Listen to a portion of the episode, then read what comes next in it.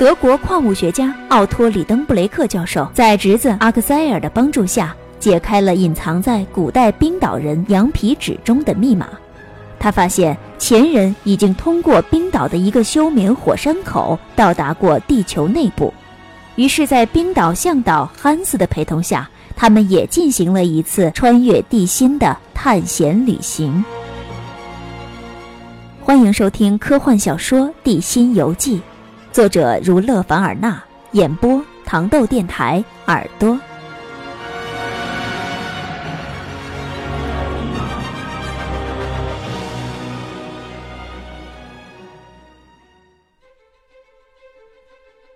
随着向东边的坑道探路失败，利登布洛克教授、阿克塞尔以及汉斯一行三人回到了之前行进的分岔路口。西边的坑道是他们唯一的机会。利登布洛克教授向阿克塞尔保证，如果一天之内寻找不到水源，他们就将返回地面。在西边的坑道中，利登布洛克教授发现了原始岩石，他确信这条路是没错的。在又进行了一整天的跋涉后，他们听到了汩汩的流水声，于是向导汉斯凿穿了石壁，而流出来的却是沸腾的地下水。这地下泉水很快的便形成了一条小溪。三人在美美的饱喝了一顿之后，决定让小溪继续流淌。而通过水柱喷射出来的压力，他们也判断出这条地下河流一定拥有着很高的水平面。随着饮用水的问题终于解决，利登布洛克教授一行三人更加坚定地朝地心深处行进。请关注糖豆电台小说剧联播《地心游记》第二十四集。海下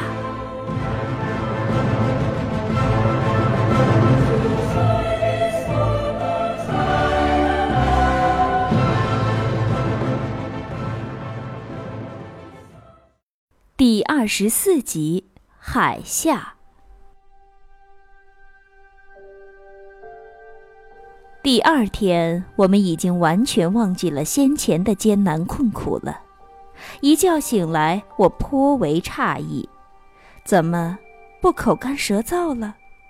先前还左思右想，等到听到脚下的溪流潺潺，我这才回味过来。我吃完早饭，又喝了点儿既清纯又可口的富含铁质的水，觉得浑身都是劲儿，精气神儿十足，决心走得更远。有叔叔这么个矢志不移的人存在，又有汉斯这样一个聪明能干的向导，再加上我这么个坚决的侄儿，还有什么是难以达成的计划呢？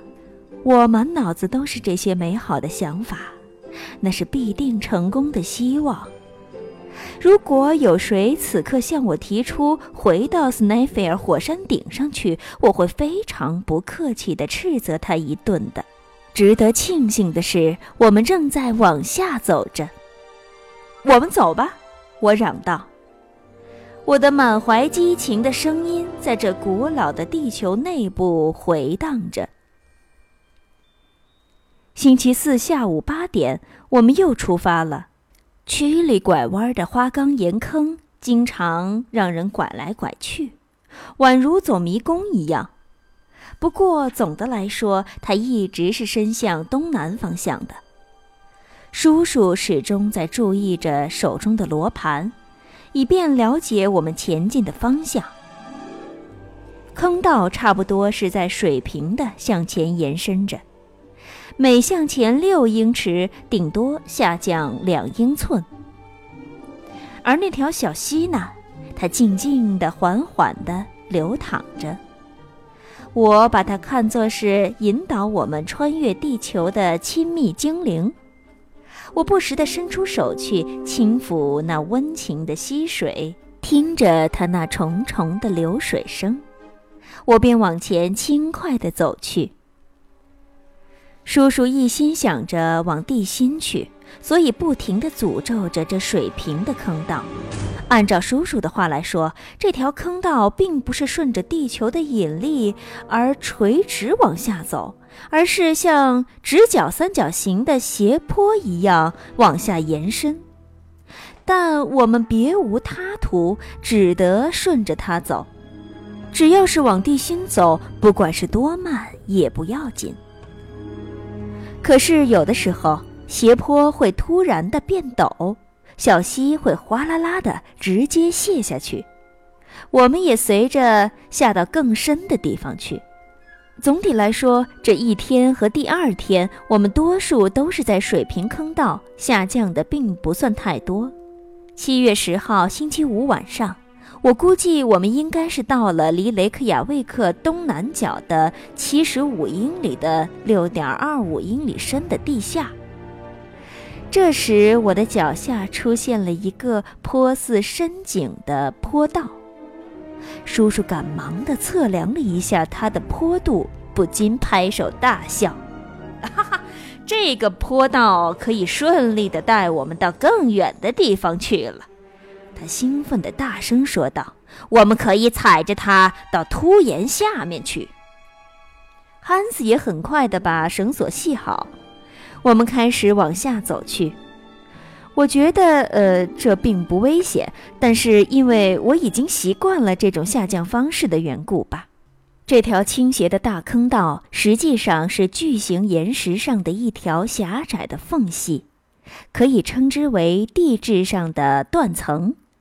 显然是因为地球在冷却过程当中收缩而形成的。虽然它曾经是斯奈菲尔火山喷发时熔岩流过的通道。可我不明白，怎么一点喷发物的痕迹也没有呢？我们正在沿着往下走的是一个状如螺旋形状的楼梯坑道，它简直如同人工斧凿出来的一样。每往下走一刻钟，我们便停下来休息片刻，让腿上那绷紧的肌肉松弛一下。这时候，我们便往凸岩上一坐。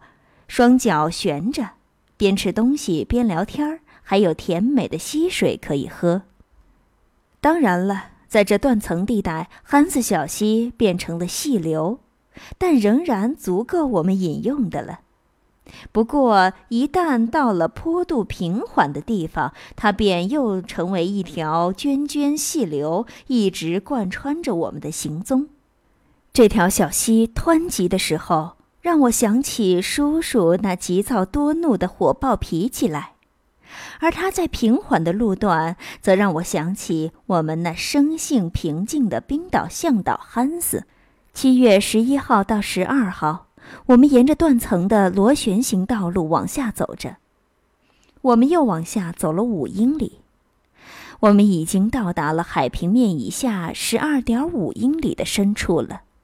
可是到了十三号中午，坡度又呈现了平缓之势，呈四十五度向东南延伸。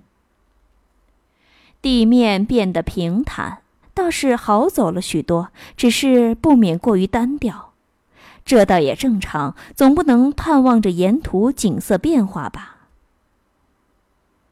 十五号星期三，我们已经下到了十七点五英里处了。这里与斯奈菲尔火山口的山顶相距有一百二十五英里。尽管觉得有点累，但身体还都不错。我们连药箱都没有动过。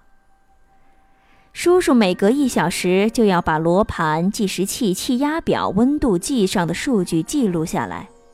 后来他发表关于此次地心探险的科学报告时，都把这些数据包含进去了。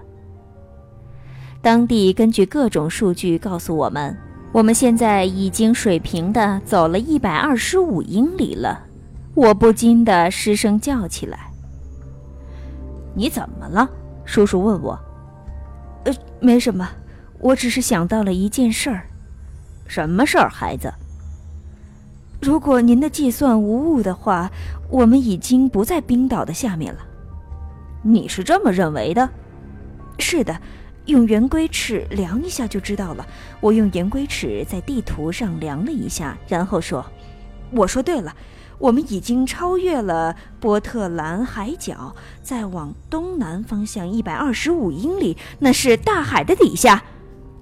在大海底下。”叔叔高兴地揉着双手说道：“是的。”我大声说道：“大西洋就在我们头顶上方呢！” 哈哈，阿克塞尔，这很正常嘛。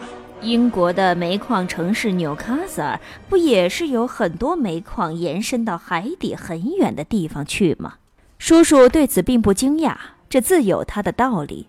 可我不行，我一想到自己竟然走在海洋下面，就总不免有点害怕。不过话说回来，只要花岗岩石壁够坚硬。无论我们头顶上方是冰岛的平原高山，还是大西洋汹涌的波涛，那又何妨呢？何况，尽管坑道忽弯忽直、忽陡忽缓，但总是在朝着东南方向延伸着，并且不断地往下走去。我们在不断地向地心深处靠近，所以头顶上方是什么也不足为惧了。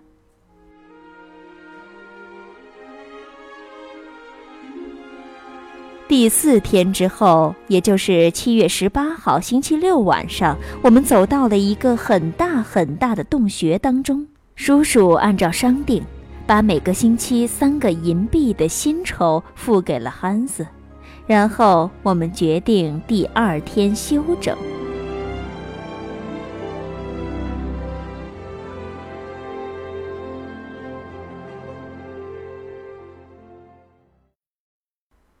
第二十五集，休整一日。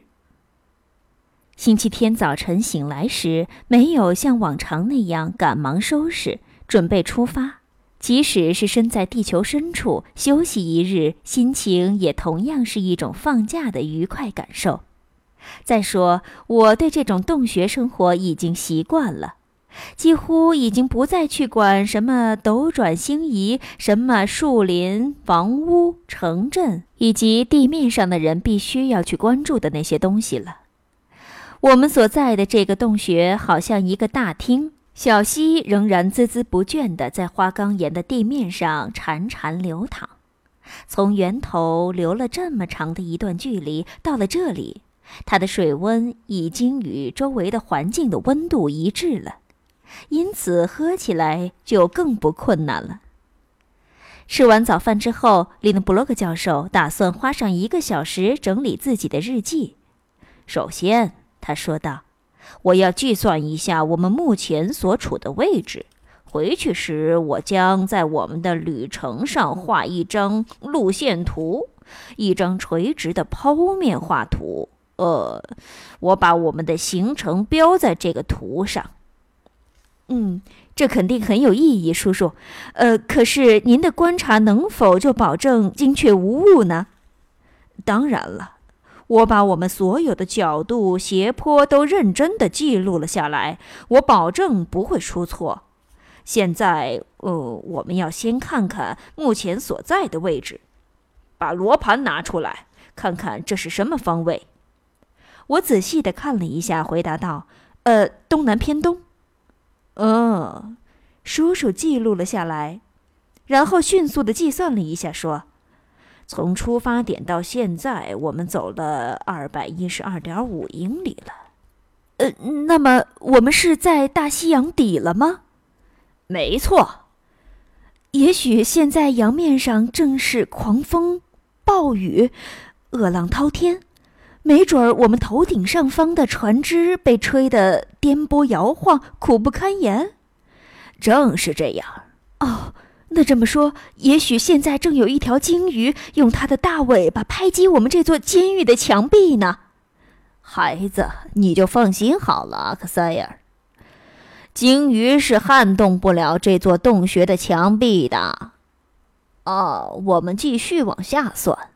我们是在斯奈菲尔火山东南的二百一十二点五英里的地下。那据我所做的记录，我们现在是在地下四十多英里的深处。四十英里呢？我惊呼道。没错。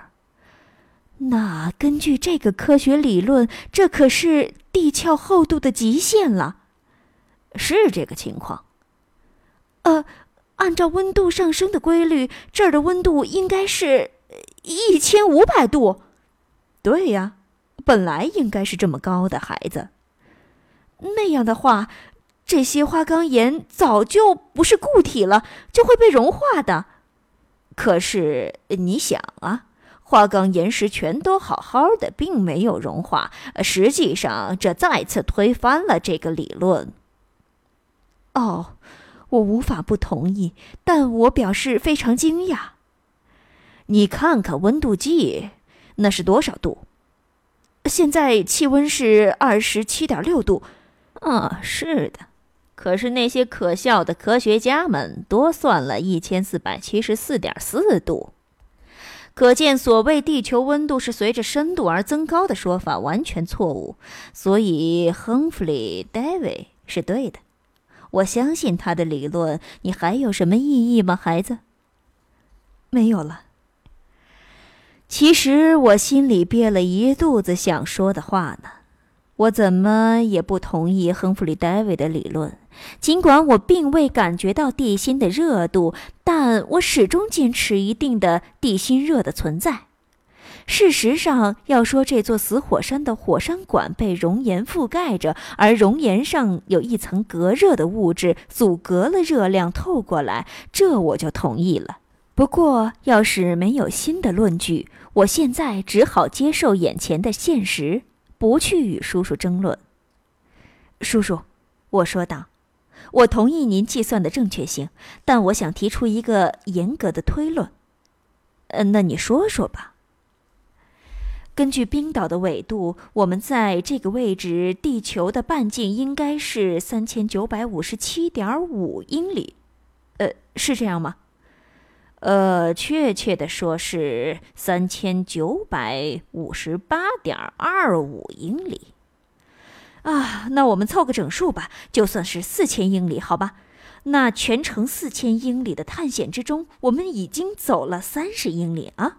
而我们水平的走了二百一十二英里，对吗？对，大约走了二十天。对，那四十英里只是地球半径的百分之一。如果照这样下去，必须花上两千天，啊，也就是五年半左右的时间才能到达目的地呢。利登布洛克教授没有应答。另外。如果下降四十英里就必须走二百一十二点五英里的话，那那就必须朝着东南方向再走上两万英里。如此看来，在到达地心之前，我们已经走出地球了。你这是什么乱七八糟的？叔叔有点恼火。你这种假设讨厌至极。你的根据是什么？谁告诉你这条道就不能直达地心了？再说。我们又不是始作俑者，在我们之前不是已经有人去做了吗？他能成功，为什么我们就不行？但愿如此。不过我毕竟有权。你如果仍旧这么胡思乱想的话，阿克塞尔，那你就只有保持沉默了。见叔叔真的动气了，我就乖巧的没再敢吭声，保持沉默。嗯。现在你看一下气压表指了多少？叔叔继续说道：“压力很大。”我看了后回答：“嗯，那你看到没有？我们在慢慢的下降的同时，逐渐的习惯了空气的密度，没有一点难受的感觉。是的，不过我的耳朵有点疼。这没关系，你只需要加快呼吸节奏，耳朵就不痛了。”哦。我不想惹他生气，于是我便回答他道：“置身于这么高密度的空气当中，我甚至觉得是一种享受。您发现了没有？在这说话似乎传播的更加响亮了。没错，就算聋子到了这儿，我想他也能听见的。空气的密度还将继续增大吗？是的，我想。不过。”还无法确定它增大的幅度，现在只能确定越往下，这个重力会越小。你知道吗？物体在地球表面时受到的重力影响很大，而到了地球中心就几乎没有重量了。呃，这个我知道。可是由于压力增加，空气的密度最后会不会与水的密度一样啊？这很有可能。当空气达到七百一十个大气压时，就可能会出现这种情况了。那如果再往下去呢？那样的话，空气的密度会继续的增大。这么一来，我们岂不是得浮起来了吗？那我们怎么继续往下走呢？我们可以把衣服口袋里装满石头吗？叔叔，你可真有办法。我不敢继续再这么假设下去了，不然的话，准会有什么问题是叔叔答不上来的。那样的话，必然会把他惹火，然后我就倒大霉了。不过很显然，当空气处于几千个大气压时，它肯定要变成固体的。即使我们身体再好、再能扛，也只能停止前进了，也不必再去做什么推论了。我并没有把我这一假设说出来，否则叔叔会拿那位永垂不朽的伟大的萨克鲁塞姆做挡箭牌，然后对我强加驳斥。其实这位前辈的例子没有什么意义，因为就算他真的进行了这次探险之旅，那也不难驳斥他。在16世纪，无论什么普通的气压表还是流体气压表，都还没有面世。萨克鲁塞姆根据什么断定自己已经到达了地心呢？但是我并没有把自己这一想法说出来，只是等着瞧，看看会发生什么情况。这一天余下的时间，我们就在搞计算和聊天了。我在与叔叔交谈时，总是对他说的话表示赞同。我打心眼里羡慕憨子。竟然能够不动声色，始终平静如常，从来不考虑因果关系。命运让他往哪儿，他就盲目的往哪儿，不闻不问。